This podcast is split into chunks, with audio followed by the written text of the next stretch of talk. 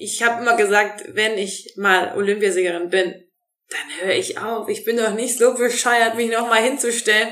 Nachher schlagen mich da alle. Ich will einfach, ähm, das habe ich schon als Kind mal aus Spaß gesagt. Also diesen Deal mit dem Schicksal kann ich einfach nicht brechen.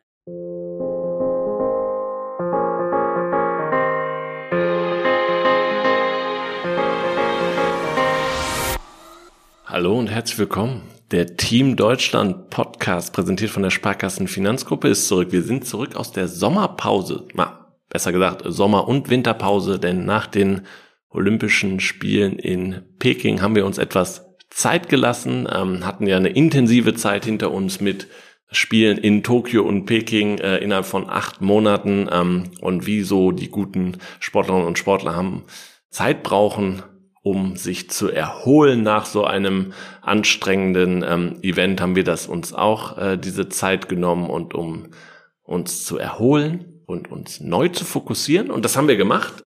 Wir haben ein bisschen überlegt, was machen wir denn jetzt so zwei Jahre vor den Olympischen und Paralympischen Spielen in Paris, auf die wir uns alle sehr, sehr freuen. Ähm, aber was machen wir denn hier im Podcast eigentlich? Worüber reden wir? Wir finden es etwas zu früh schon rein sportlich auf Paris zu gucken. Wir wollen aber natürlich weiterhin mit den besten deutschen Sportlerinnen und Sportlern hier im Podcast reden. Wir haben etwas den Fokus geschiftet und ähm, sprechen jetzt mit Athletinnen und Athleten über das, was ihnen wichtig ist und über Themen eben etwas abseits des Sports. Denn wir denken, auch hier ähm, sind unsere Athletinnen und Athleten Vorbild und Inspiration.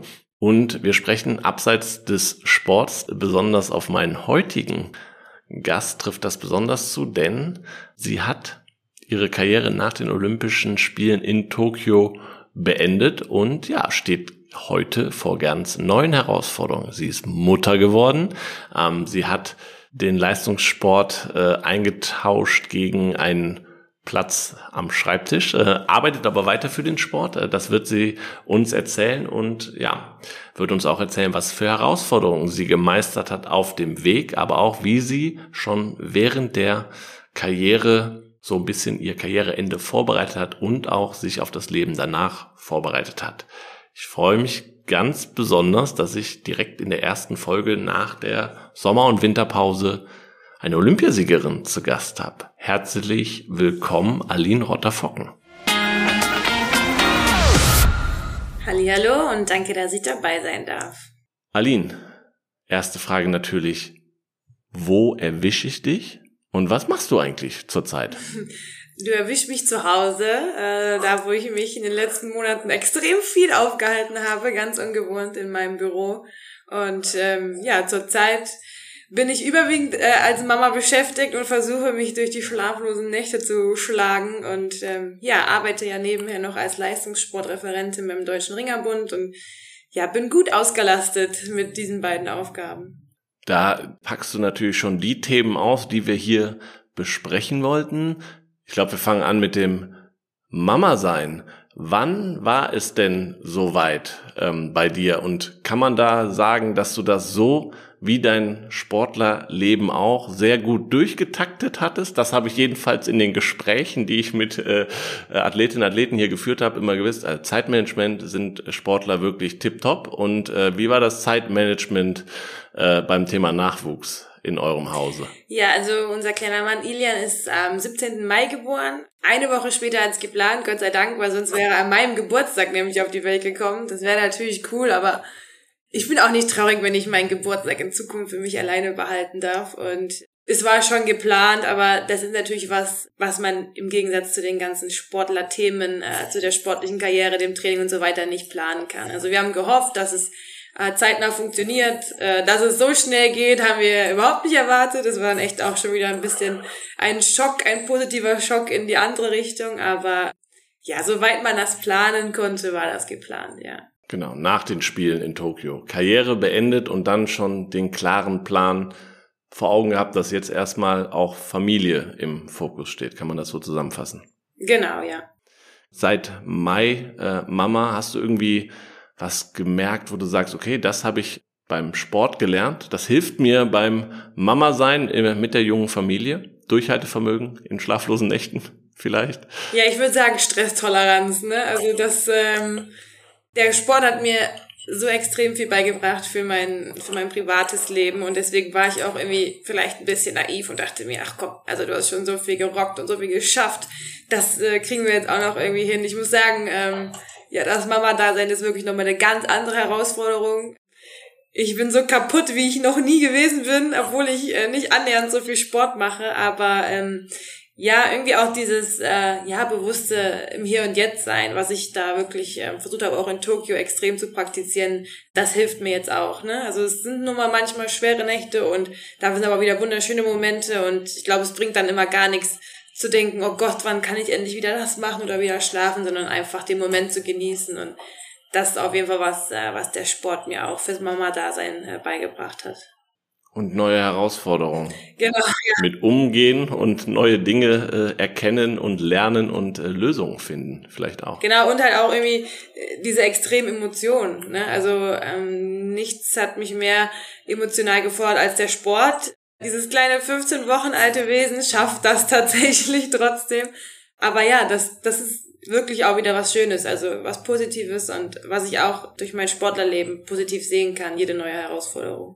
Wie ist das Thema Regeneration oder auch wieder irgendwie in in Shape kommen, äh, sich wieder fit machen nach äh, so eine so eine Geburt ist körperlich sehr sehr anstrengend und auch danach die Zeit. Ähm, bist du da on track oder lässt du es ein bisschen schleifen? Wie geht man das als ehemalige Leistungssportlerin an? Also ich habe mir extrem Zeit gelassen für meine Verhältnisse, für andere Leute, die sagen, ach was, du bist doch schon wieder voll fit. Ich habe mir da eigentlich gar keinen Druck gemacht, weil ich ja auch wusste, ich komme nicht wieder, ich, ich muss nicht wieder Leistung bringen, ich mache das jetzt nur noch für meine Gesundheit und dass es mir gut geht.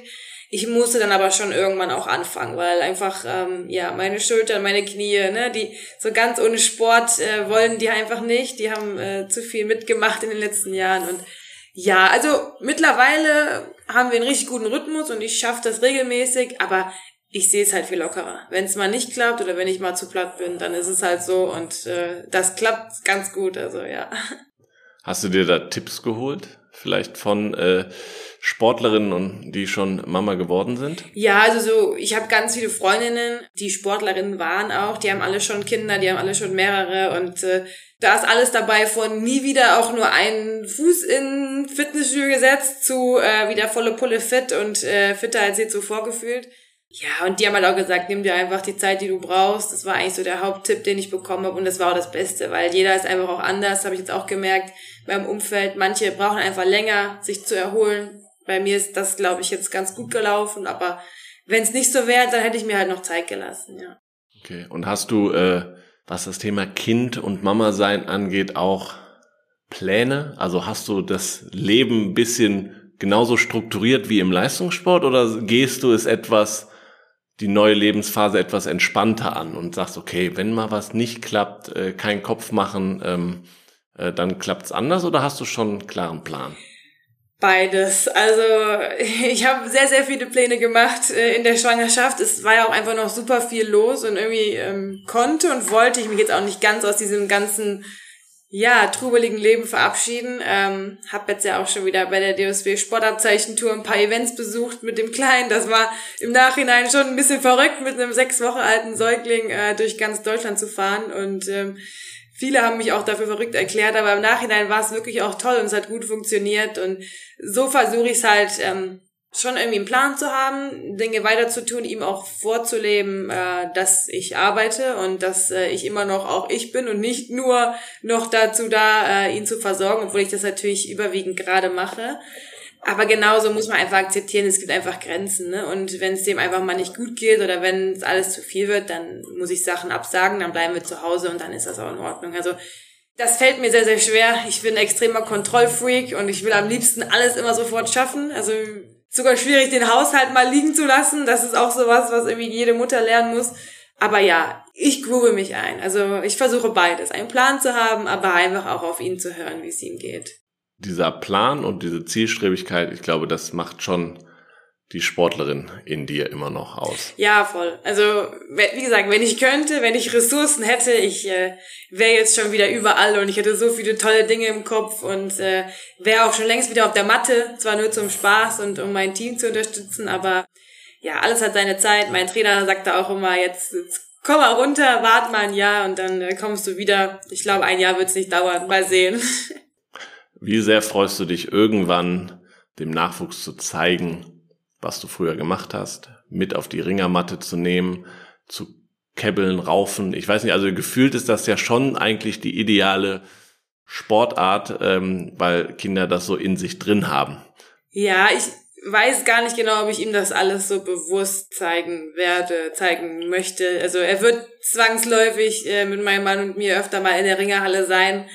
Ähm, es haben auch schon viele gesagt, ach, der muss ja, der ist ja schon mit Ringerohren auf die Welt gekommen, der muss ja auf jeden Fall Ringer werden.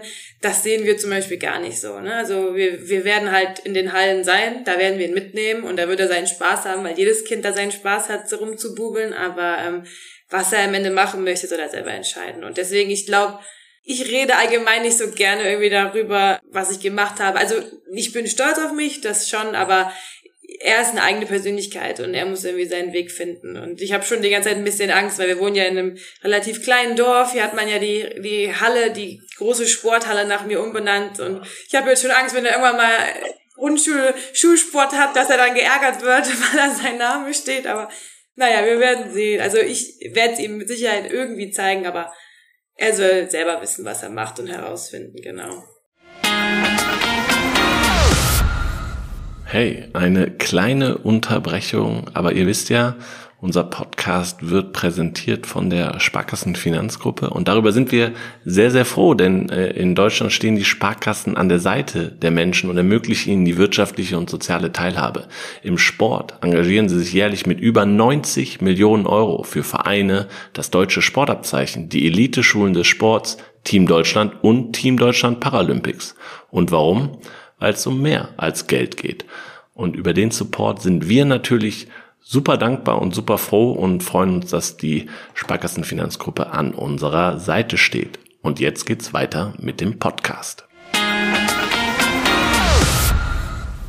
Kommen wir nochmal zurück zum Sport und zum Plan haben, wie die Sportlerinnen und Sportler ihre Ziele verfolgen, geht's auch irgendwann daran zu sagen, wann ist es denn eigentlich mal vorbei mit der Sportkarriere. Und darüber würde ich gern ein wenig mit dir sprechen, wann und wie das bei dir diese Entscheidung gereift ist, äh, wie du dich vielleicht sogar darauf vorbereitet hast, dass es irgendwann soweit ist. Äh, nimm uns doch mal mit und erzähl uns, wann war für dich klar, nach Tokio ist es vorbei und äh, klar, dann sind die Spiele verschoben worden. Wie hat das mit dir? Vielleicht stand die Entscheidung vorher fest, das, weiß, das wirst du uns jetzt erzählen. Genau, sag doch mal, wann ist, war die Entscheidung klar? Irgendwann ist auch mal gut. Ja, also bei mir war das schon äh, weit im Voraus klar. Also ich ähm, bin damals zu Olympischen Spielen nach Rio als eine Mitfavoritin gereist, hatte da eigentlich dieses den großen Traum, eine olympische Medaille zu gewinnen und je nachdem, wie es dann läuft, vielleicht höre ich auf, vielleicht höre ich nicht auf. So, also das war so ein bisschen mein Gedanke. Ähm, nachdem dann da alles schiefgegangen ist, äh, war dann eigentlich schon in Rio kurz nach meinem Wettkampf klar, okay, ich ziehe durch bis 2020 und danach ist sofort Schluss. Also ich wusste schon bei Olympischen Spielen in Rio, dass ich 2020 aufhören werde. Die Corona-Pandemie hat es dann nochmal kurz verlängert. Das war natürlich auch klar, dass man in das Jahr nochmal dranhängt, aber nach wie vor, ich, ich könnte mir immer noch vorstellen, Sportlerin zu sein. Ich habe das bis zur letzten Sekunde geliebt und ich liebe das Ringen und ich liebe es, mich herauszufordern. Das ist mega, mega hart. Ähm, mein Körper sagt irgendwann natürlich auch, okay, ich will nicht mehr so ganz. Aber selbst das hätte ich, glaube ich, noch kompensieren können. Bei mir war es eher so der Gedanke aufzuhören, wenn man noch gut ist. Also, ne, wirklich am besten, also ja, im Optimalfall an der Spitze aufzuhören. Das war so mein, mein Traum-Szenario, was dann ja irgendwie auch Gott sei Dank geklappt hat ich wollte halt nicht irgendwie dann gegen die Jüngeren verlieren, so, dass es beim Ringen irgendwie, das, das kann ganz schnell gehen und das ist irgendwie nicht so cool, wenn du da dann gegen so die junge Generation verlierst und ähm, ich wollte gesund aufhören. Ich wusste, ich, ich wollte Kinder oder ich möchte Kinder und auch dazu muss mein Körper ja auch erstmal in der Lage sein. Und ich habe studiert, ich hatte so viele Sachen irgendwie auch nebenher mir schon aufgebaut. Ähm, ja, hätte ich alles zusammen machen können, hätte ich vielleicht auch noch weitergemacht. Aber ich wollte eigentlich gesund und an der Spitze aufhören. Und deswegen war es für mich schon klar, länger als 2020 geht's auf keinen Fall, egal wie es in Tokio gelaufen wäre. Okay, und das ist auch, malt man sich, das hast du ja gerade so ein bisschen beschrieben, schon den perfekten Moment zum Aufhören schon aus. Also man setzt sich sogar als Sportlerin ein Ziel für den Punkt, wann es vorbei sein soll, mit, dass er möglichst gut werden soll. Ja, total. Also klar, bei mir war das natürlich jetzt auch irgendwie so ein bisschen ein Pokerspiel, ne, das so auf Olympische Spiele ähm, zu setzen und ja, da hätte ich hätte da genauso gut ausscheiden können. Ne? Also das ist toll für mich gelaufen. Ich habe da alles für getan, aber es ist halt einfach nicht selbstverständlich und mich haben auch viele kritisiert und gesagt, hey, du tust dir damit keinen Gefallen, du machst den Druck auf dich noch höher, aber ich habe dann irgendwann auch gelernt, ähm, für mich zu entscheiden, es ist egal. Also ne, das definiert mich nicht, definiert mich nicht als Sportlerin. Wenn ich da jetzt was gewinnen sollte, ist es echt cool. Wenn nicht, war meine Karriere trotzdem geil und ich höre trotzdem auf, ne, solange ich noch äh, das auch selber entscheiden kann. Ich fand das immer schlimm, wenn Leute dann eine Verletzung nach der anderen erleiden und dann irgendwie nicht entscheiden können, jetzt höre ich auf, sondern sie müssen dann, ne? Und ähm, ja, ist alles gut gelaufen, aber natürlich hatte ich extrem Druck. Also ich war natürlich dadurch auch noch nervöser. Das wäre nämlich meine Frage gewesen. Also sobald man definiert hat, wann der Moment ist, ist eigentlich der Druck da, dass das, dass man sich das erfüllt, was man sich ausgedacht hat. Genau, aber lustigerweise und das war so die ganze Zeit auch mein Plan mit meinem Mentaltrainer, meinem Sportpsychologen zu der Frage, ob ich mich darauf vorbereitet habe. Wir haben uns da intensiv darauf vorbereitet das war am Ende dann, glaube ich, so der Schlüsselmoment in Turku, dass ich das Ganze halt einfach umdrehen konnte. Ne? Also vor meinem Finalkampf, ich habe mich warm gemacht und ich dachte mir so, wow, ich mache mich zum letzten Mal in meinem Leben warm. Das ist mein letzter Kampf. Und natürlich gab es so Momente, wo ich dachte, um Gottes Willen, scheiße, das ist mein letzter Kampf und oh je, mein letztes Turnier und hoffentlich. Und im selben Moment dachte ich mir, nee, genieß es einfach. Das ist das letzte Mal in deinem Leben, dass du das tun wirst. Du musst das letzte Mal abnehmen, du musst das letzte Mal auf die Waage.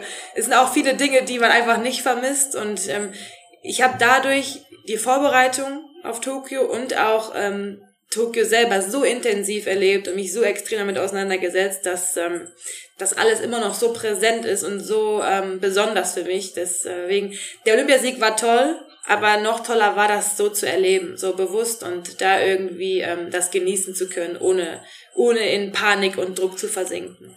Und du hast es gerade selber gesagt, dass du das mit deinem Mentaltrainer besprochen hast. Auch das wäre eine Frage so. Mentale, wie wichtig ist eine mentale Vorbereitung jetzt auch auf den Abschied und nicht nur auf einen, auf einen Wettkampf? Extrem wichtig. Also ich wusste auch, dass ich mich darauf vorbereiten muss. Ich bin eh jemand, der ähm, eine Weile braucht, um mit Veränderungen klarzukommen. Wie gesagt, ich bin ein kleiner Kontrollfreak und ich habe meine Routinen geliebt und ähm, alles irgendwie im Griff zu haben. Und äh, ja, wenn du deine Karriere beendest, dann fehlt da erstmal ganz viel. Ne? Da fehlt einfach auch das, was dir wirklich jeden Tag irgendwie den Rhythmus vorgegeben hat. Es fehlt auch der Sinn dahinter, sich zum Beispiel gesund zu ernähren oder früh ins Bett zu gehen. Und ähm, wenn du das dann so wie ich auch wirklich 26 Jahre so ähm, vollen Herzens gemacht hast, ist natürlich auch irgendwie schwer, ja, so seine Erfüllung in was anderem zu finden. Und deswegen haben wir uns darauf schon vorbereitet, einfach äh, Ziele definiert, und Sachen ausgemalt, die, die ich dann genießen kann, möchte. Und ähm, trotzdem ist es schwer. Also es ist trotzdem anders. Man muss, man muss, man muss das erstmal hinbekommen. Welche Ziele waren das, außer schnellstmöglich Mama werden? Am Ende habe ich gesagt, mein Ziel ist es, einfach mal keinen Plan zu haben, mal loszulassen, aufzuhören, alles kontrollieren zu wollen, einfach mal zu leben, äh, viel zu feiern, zu reisen, meine Familie zu besuchen und äh, ja, nach diesem ganzen Olympiatrudel war das dann gar nicht mehr möglich. Da war ich irgendwie nur noch unterwegs und äh, da waren die Pläne wieder ganz anders. Aber ja, ich wollte einfach mal lernen, loszulassen. Du challenge dich quasi selber im Nichts. Richtig, ja. Hab's versucht. Hat nicht so gut geklappt. Ja. Wenn du jetzt nochmal zurückblickst auf das Karriereende quasi, ich meine, besser kann man sich's wirklich nicht ausmalen. Kommst du darauf klar, dass das wirklich so gut funktioniert hat und dass das wirklich perfekt gelaufen ist? Überhaupt nicht. Also, ähm, wie gesagt, ich habe mir dieses Szenario, das war auch Teil meiner mentalen Vorbereitung, hundertfach ausgemalt, visualisiert, davon geträumt und auf meinen ganzen Autofahrten immer wieder erlebt. Also eigentlich hätte es mich gar nicht so so schocken dürfen, aber am Ende ähm, habe ich das gar nicht begriffen. Also ich war gestern auch das allererste Mal wieder laufen, ganz locker, äh, meine Strecke, die ich sonst gelaufen bin und dachte mir so, boah, mein Gott, letztes Mal, wo du hier gelaufen bist, hast du dir da wirklich die ganze, den ganzen Lauf vorgestellt, wie dein Turnier werden soll, was du tun willst, ne, was du erreichen willst, wen du es schlagen willst, was du machen willst. Und jetzt war ich so, also es ist überhaupt nicht bei mir angekommen, kein bisschen ich äh, guck meine Medaille hin und wieder an und denke mir so, das, das ist mir nicht passiert, glaube ich. Genau, ich, ich sehe ja, wo du dich gerade befindest. Das ist dein Büro, hast du gesagt. Da sehe ich auch ein sehr, sehr großes Bild, äh, du küsst die Medaille, ähm, also direkt vom Podium. Braucht, das braucht seine Zeit und auch die Erinnerung daran, äh, immer wieder gegenwärtig, dass sowas wirklich passiert ist. Ja, voll. Also ich finde es auch fast ein bisschen schade, ähm, trotz der ganzen Bilder, die mein Mann hier überall aufgehangen hat. Ich finde das irgendwie ein bisschen weird, mich die ganze Zeit selber anzugucken, wie ich äh, mit meiner Medaille um die Wette strahle. Aber trotz der ganzen Bilder und der Erinnerung ähm, verblasst das leider auch ein bisschen. Ne? Und das ist so das, was ich gerade traurig finde. Ich versuche es immer wieder so zu konservieren, mich daran zurückzuerinnern. Ich habe ja auch Tagebuch geschrieben in Tokio. Ähm, das will ich bald mal rausholen und mir das nochmal durchlesen und ja, so ähm, vor kurzem, wo dann der Jahrestag sich gejährt hat, also der 2. August, ähm, da habe ich dann schon gemerkt. Ne? Da war ich extrem emotional, ähm, da hat mir alles so sehr gefehlt. Mein Trainer hat mir direkt am Morgen geschrieben und sagte, hey, heute war der Tag, also hast du das Turnier deines Lebens gerungen und das braucht, glaube ich, noch viele Jahre. Ich denke, ich sitze äh, 2024 in Paris auf der Tribüne und sehe dann die erste Olympiasieger und denke mir so, boah, krass, Boah, krass, das habe ich auch geschafft. Also das, ich vermute, das wird noch äh, eine Weile dauern, ja. Jetzt nochmal zu dir und der Karriere nach der Karriere. Mutter sein das eine, du hast gerade aber auch gesagt, dass du schon im deutschen Ringerbund tätig bist. Jetzt habe ich gesehen, es steht jetzt ja die WM an und du bist auch als Expertin am Start. Erzähl doch mal, was du beruflich jetzt aktuell tust. Genau, also seit dem 1.1. bin ich eben beim Deutschen Ringerbund als Leistungssportreferentin tätig. Das ist natürlich meine Hauptaufgabe. Damit verdiene ich meine Brötchen sozusagen. Ähm, aber nebenher gibt's halt auch ein paar tolle Dinge, die sich einfach auch nach Olympia ergeben haben. Also ich habe ja vorher auch schon die ein oder anderen ähm, Vortrag gehalten oder einen Speaker-Auftritt gehabt. Das ist natürlich nach Olympia dann ähm, ein bisschen mehr geworden und ähm, das sind so Sachen, die ich jetzt nebenher einfach noch mache, wo ich jetzt auch wieder ein bisschen mehr mit anfange, weil ich jetzt auch mit dem Kleinen das ein bisschen besser gemanagt kriege ja, ich war Teil der DOSB oder bin noch immer Teil der DOSB Sportabzeichentour als Botschafterin von Ernstings Family und darf jetzt noch zur Weltmeisterschaft äh, nach Belgrad fliegen und dort für den Weltverband äh, Frauenringen kommentieren. Wird auch eine riesen Herausforderung auf Englisch ja, da zu kommentieren, also nicht das Reden, sondern die ganzen Fachbegriffe und ich hoffe natürlich auch, dass da dass die eine oder andere von meinen Mädels äh, ja um die Medaillen mitkämpft. Das wird natürlich schwierig sein, sich dann objektiv zu verhalten. Ähm, also es passiert immer noch ganz, ganz viel, weniger natürlich als nach Olympia, aber so, dass ich es sehr genießen kann und ähm, ja, früher oder später, wie gesagt, möchte ich noch ein bisschen auf die Matte zurückkehren, auch im Rahmen meiner Tätigkeit einfach vom Deutschen Ringerbund bisschen mein Wissen weitergeben, so wie es halt einfach auch funktioniert. Ich ähm, ja, muss lernen, mir nicht zu viel vorzunehmen, aber aber genau das ist es ja ein bisschen, ne? Dieses äh, Vorbild sein und Leute, Menschen zu inspirieren. Also das habt ihr, finden wir, äh, dass grundsätzlich Sportlerinnen und Sportler gerade im Leistungssport genau das tun, indem sie ihre ihren Sport ausüben und wie sie ihn ausführen und welche Werte sie vertreten. Aber es klingt ja so, dass du das auch für die Karriere nach der Karriere ein bisschen in den Blick genommen hast. Ne? Also ich gehe davon aus, wenn es um Coaching und Vorträge geht, geht es genau darum, was hast du eigentlich als oder wie gehst du Dinge an als äh, oder bist Dinge angegangen als Sportlerin und Sportler und versuchst halt Leute für für ihren Tätigkeitsbereich wahrscheinlich zu inspirieren und Vorbild zu sein. Genau, also die meisten glauben ja irgendwie, dass wir Sportler so vom anderen Stern sind und Dinge irgendwie ganz anders machen und Darum geht auch so ein bisschen mein Vortrag einfach, ne? Was, was man vom Sport einfach lernen kann, also von uns Sportlern vielleicht, aber auch einfach als Arbeitnehmer, was ich davon in mein Arbeitnehmerleben oder in meinem Privatleben übertragen konnte und wie man einfach auch Herausforderungen meistert. Und da ist ja auch ganz egal, ob ich jetzt äh, von sportlichen Herausforderungen rede bei Olympischen Spielen oder ob es vielleicht auf Landesebene ist oder ob es vielleicht einfach aus Privatleben ist. Ne? Also jeder von uns erlebt ja genug äh, herausfordernde Dinge in seinem Leben oder Situationen, wo er vielleicht darüber sich hinauswachsen möchte oder oder. Und ähm, ich glaube, das können wir Sportler sehr gut beibringen. Und jeder auf seinem Niveau und jeder irgendwie auf seine Art und Weise. Ich habe jetzt gemerkt, dass dieses, diese Vorträge mir extrem Spaß machen, ähm, so ein bisschen mit meinen Mädels da zu arbeiten und weiter auch, ja, mein Wissen über das ganze Mentale weiterzugeben, macht extrem Spaß und ja, ich glaube, ähm, das wird noch viel zu wenig genutzt, auch von der Wirtschaft und äh, von, von Unternehmen. Ähm, wie gesagt, bei mir, Gott sei Dank, wurde es erkannt, aber ähm, ich glaube, da kann jeder von den Team Deutschland Athleten viel weitergeben. Das glauben wir auch. Wie hast du denn ähm, dich mit der Karriere nach der Karriere schon während deiner Karriere auseinandergesetzt? Also das ist ja, ne, ab, war das vorher schon klar, wenn du aufhörst, dann hast du schon Kontakt zum Ringerbund irgendwie ja natürlich gehabt, so, aber dass dann da auch eine Stelle frei wird, wurde die frei gehalten, keine Ahnung. Also wie sehr muss man sich als Sportlerin, als Sportler dann schon während der Karriere damit auseinandersetzen, was später passiert? Also, dass ich beim DRB lande, war eigentlich gar nicht geplant. Das hat sich mehr oder weniger ein bisschen zufällig ergeben, weil ähm, mein Vorgänger einfach jetzt genau in Rente gegangen ist. Der wäre eigentlich äh, 2021 in Rente gegangen, hätte also genau gepasst, wenn Olympia 2020 stattgefunden hätte. Der hat dann noch, ähm, als klar war, ich möchte seine Stelle übernehmen, noch ein Jahr dran gehängt, damit der DRB nicht so ohne dasteht. Ähm, bei mir war es aber so eigentlich, dass ich ja ein Bachelor- und Masterstudium im Bereich Sport- und Gesundheitsmanagement gemacht habe und ähm, schon nebenher immer berufstätig war. Also ich habe ja immer ähm, zuerst als Sporttherapeutin gearbeitet, noch in meiner Heimat im Rheinland, äh, in Neuss und Krefeld. Und als ich dann in Schwarzwald gezogen bin, ähm, bin ich hier beim tollen Unternehmen untergekommen als Gesundheitsmanagerin.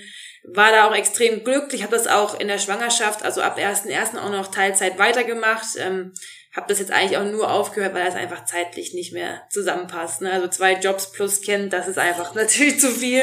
Aber ja, dadurch, dass ich immer wusste, ich muss was nebenher machen, ich möchte was nebenher machen, ne, dann, dann tun sich natürlich auch Türen auf. Also ich muss sagen, nach dem Abitur, so 2010 noch, wo das Thema duale Karriere irgendwie noch nicht ganz in aller Munde war, wo es hieß, okay, geh in die Sportfördergruppe und guck dann mal, wie es weitergeht, da war das schon sehr schwer. Ne? Da war es auch von Seiten vom Verband, gab es nicht viel Unterstützung. Die wollten natürlich uns alle an einen Ort zentralisieren und niemand wollte so eine Individuallösung haben, so wie mich, die nur am Pendeln war und äh, nebenher noch Uni und Arbeiten. Ähm. Aber am Ende muss ich halt sagen, hat das äh, mir extrem viel gegeben es hat mir auch viel Zeit natürlich geraubt und viel Energie, aber auch ganz viel Druck genommen. Ne? Ich wusste immer, egal was passiert, ob ich mich verletze oder auch wenn es mir einfach keinen Spaß mehr macht oder wenn ich einfach keinen Erfolg mehr habe, ich kann sofort in das normale Leben wechseln. Ne? Und ähm, deswegen war eigentlich diese Stelle beim DRB bei mir gar nicht in Aussicht. Ich wollte eigentlich bei meinem Unternehmen bleiben in Vollzeit und dann aber ja, in deiner Sportart bleiben zu können, beruflich und äh, mit den Leuten zu arbeiten, die vorher deine Trainer waren irgendwie, das ist irgendwie auch richtig cool und deswegen bin ich natürlich happy, dass diese Chance sich ergeben hat. Hört sich ähm, an, dass du, wie gesagt, auch den Bereich äh, neben klar Fokussierung auf den Sport ist es wichtig, auch schon während der Karriere genau eigentlich einen, einen klaren Plan zu haben, was man danach machen will. Wie sehr hattest du Unterstützung? Du hast gerade erzählt, am Anfang war es schwierig. Ähm, ne? es, gibt, es gibt klar, es gibt die Möglichkeiten, in die Bundeswehr äh, Sportförderergruppe zu gehen, äh, zum Zoll, zur Polizei, äh, wo man sicherlich ähm, unterstützt wird und auch eine duale Ausbildung erfährt. Ähm, es gibt da immer noch, den Weg bist du dann auch gegangen, diese individuelle Lösung, ich mache das, worauf ich Lust habe, dann muss ich das halt parallel zu meinem an meinem Training machen. Ähm, bist du da eher vor Wände gelaufen oder wurdest du da auch dahingehend unterstützt? Also am Anfang ganz klar vor Wände gelaufen. Ne? Also ich wollte damals, ähm, gab es für mich auch die Möglichkeit, eben zur Bundeswehr zu gehen. Das war aber damals einfach nicht mein Ding. Ich wollte unbedingt studieren. Das ähm, war da noch nicht so, dass man das einfach so nebenher machen kann. Das ist jetzt wirklich mega gut geworden, dass man einfach auch an seinem Trainingsstützpunkt bleiben kann, wenn man da gut versorgt ist, dass man studieren kann und dass man auch danach eben noch Förderung erfährt. Das war bei mir einfach alles noch nicht so. Und ich war zu Hause bei mir sehr, sehr glücklich. Also ich wollte auch noch nicht weg unbedingt nach dem Abi. Ich hatte sehr viele Trainings, ich habe mir großes Trainingsumfeld einfach rund um Krefeld aufgebaut. Und wäre ich zur Bundeswehr, hätte ich damals nach Schifferstadt gemusst. Und das war einfach alles nicht mein Plan. Und deswegen ähm, bin ich natürlich voll gegen Wände gelaufen. Also äh, der Verband fand das nicht gut, die Trainer fanden das nicht gut. Natürlich, ähm, man muss auch sagen, also zwischendurch war ich auch mal ganz ehrlich einem Burnout ein bisschen nahe, also ne, weil ein duales Studium mit fast Vollzeit arbeiten und zweimal Training am Tag, das war einfach auch zu viel. Ne? Und irgendwann dann hat sich auch der Verband eingeschalten, die Sporthilfe hat dann extrem unterstützt, ne? hat mir dann finanziell unter die Arme gegriffen, dass ich nicht mehr ganz so viel arbeiten musste, dass ich das halt trotzdem noch dual machen kann, aber halt nicht mehr Vollzeit und nicht schon um 5 Uhr joggen gehen, damit ich irgendwie noch zur Arbeit komme. Und ja, als das dann so losging, dann wurde es für mich echt toll. Dann kam das mit dem der Laufbahnberatung am Olympiastützpunkt. Ne? Dann, dann kamen einfach so viele Menschen irgendwie in mein Leben, die das toll fanden, die das unterstützt haben, die Sportstiftung NRW und dann war es echt cool. Und dann fand auch jeder das irgendwie beeindruckend. Aber ich muss sagen, es war schon ein bisschen ein Kampf, den ich mit meinen Eltern irgendwie geführt habe, weil meine Eltern die waren halt hinter mir, ne? Die wollten auf keinen Fall, dass ich nichts mache. Also das war auch so, die waren natürlich federführend. Und jetzt im Nachhinein ist es ja wirklich, Gott sei Dank, was richtig Tolles geworden, duale Karriere. Jeder findet super. Es ist mein großer, ähm, mein großes Thema beim Deutschen Ringerbund auch. Und ähm, ich bin froh, dass ich den Weg gegangen bin, aber ich muss auch sagen, es war schon extrem hart, muss ich ganz ehrlich sagen. Aber du kannst die Erfahrung weitergeben und mit einfließen lassen. Das ist natürlich sehr, sehr viel wert und dann auch äh, gut, dass der Verband da auf dich äh, zurückgreift jetzt, äh, weil du die Erfahrung eben mitbringst. Wir kommen langsam zu Ende schon und wollen ganz zum Schluss dann doch noch mal einen kleinen Schwenker nach Paris zu den nächsten Olympischen und Paralympischen Spielen im Jahr 2024 äh, ja einen Schwenk dahin machen.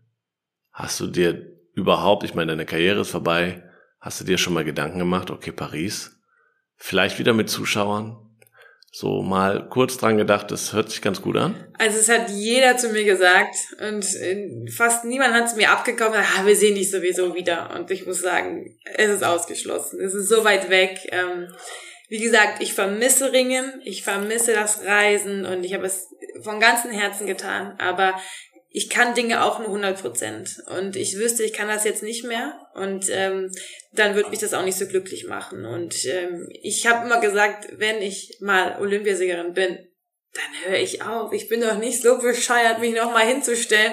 Nachher schlagen mich da alle. Ich will einfach, ähm, das habe ich schon als Kind mal aus Spaß gesagt. Also diesen Deal mit dem Schicksal kann ich einfach nicht brechen. Ähm, es gab so ein, zwei Sachen, Europameisterschaft oder so, eine Gewichtsklasse tiefer hätte mich schon noch mal gereizt. Aber am Ende jetzt ist es gut so, wie es ist. Und ich freue mich so sehr auf Paris, ähm, da Zuschauer zu sein, das mal so mitzuerleben, ohne äh, ja diesen Druck, diese Nervosität und hoffentlich mit Zuschauern. Also das ist schon lange klar. Ich werde jetzt bei jeden Olympischen Spielen einfach Gast sein, wenn ich kann und ähm, mir alle Sportarten angucken, die ich angucken kann. Okay, aber das hört sich auch noch einem guten Plan an. Und Paris ist ja wirklich um die ja. Ecke. Deutsches Haus, wir laden dich ein. Da kommst du nochmal vorbei, kannst das auch nochmal genießen. Das gab es ja in Tokio leider auch nicht. Äh, wir haben eher im kleinen Rahmen dann im Olympischen Dorf gefeiert, was glaube ich auch sehr intim und nett war. Äh, du besonders, also äh, du hattest ja gerade auch nochmal erzählt, ne? an dem Tag selber haben wir natürlich auch nochmal hier in unseren Fotoarchiven geguckt und wir haben ja viel Fotos von euch gemacht, auch da viele Fotos nochmal von wie du mit Frank zusammen dann nochmal da äh, den Moment äh, äh euren Wettkampf nochmal geguckt hast, so das waren schon, das war schon sehr nett, aber Deutsches Haus ist auch sehr nett. Also, da laden wir dich bestimmt ein. Nochmal Chapeau an euch. Ihr habt in Tokio echt ähm, aus den begrenzten Möglichkeiten uns, glaube ich, die, das schönste Ambiente geboten, was man haben konnte. Mir hat nicht, also ich hatte so Angst davor nach Rio, ne, weil an der Copacabana, dieses deutsche Haus, das war schon besonders, aber ich muss sagen, mir hat nichts gefehlt. Und ich freue mich aber jetzt auch, wenn ich dann hoffentlich nochmal 2024 so richtig zu Gast sein darf und ähm, Chapeau an euch, es war wirklich toll und ähm, ich habe es sehr genossen, aber die nächsten Spiele werden hoffentlich normal.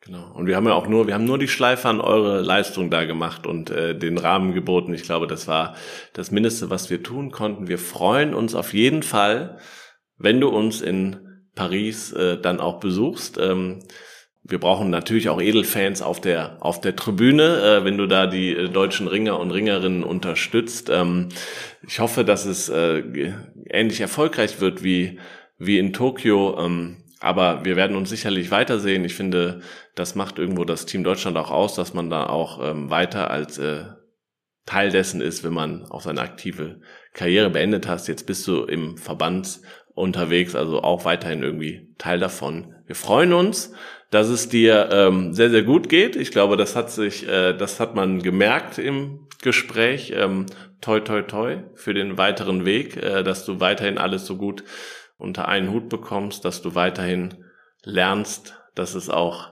entspannt geht. ja, vielen, vielen Dank, dass du zu Gast warst und ich glaube, das war für viele da draußen super interessant, wie sich so der Weg nach der Karriere gestaltet, welche Herausforderungen da auf einen warten und ja, danke, dass du uns da hast teilhaben lassen. Vielen Dank für die Einladung. Ich äh, bin stolz, dass ich jetzt auch mal Teil des Team Deutschland Podcast war, obwohl ich gar nicht mehr Sportler bin. genau, und auch vielen Dank euch da draußen fürs Zuhören. Empfehlt gerne diesen Podcast weiter. Wir können nie genug Fans haben und äh, freuen uns natürlich, ähm, dass wir das auch nochmal zur Info jetzt jeden Monat eine neue Folge haben mit einem tollen Gast und äh, sprechen über Themen, die für denjenigen oder diejenige total wichtig sind, ob es Ernährung ist. Wir haben heute über die Karriere nach der Karriere gesprochen, aber es gibt noch weitere Themen, soziales Engagement. Also man kann, ich glaube, Sportlerinnen und Sportler sind auf vielen Bereichen und Ebenen Vorbild und Inspiration und das wollen wir hier zeigen. Äh, freut euch drauf. Noch eine Neuerung. Wir kommen alle vier Wochen zwischendurch kommt der Team Deutschland Paralympics Podcast. Den gibt's nämlich auch noch und da äh, sprechen die Kolleginnen und Kollegen eben mit paralympischen Sportlern genau zu dem gleichen Thema. Auch spannend, also auch da gerne abonnieren und wir hören uns in einem Monat wieder. Vielen Dank auch noch an Maniac Studios, die uns bei der Postproduktion unterstützen. Da bin ich ganz froh, dass ich äh, das nicht noch zusammenschneiden muss. Genau, wir hören uns. Vielen, vielen Dank. Bis dahin, ciao und tschüss.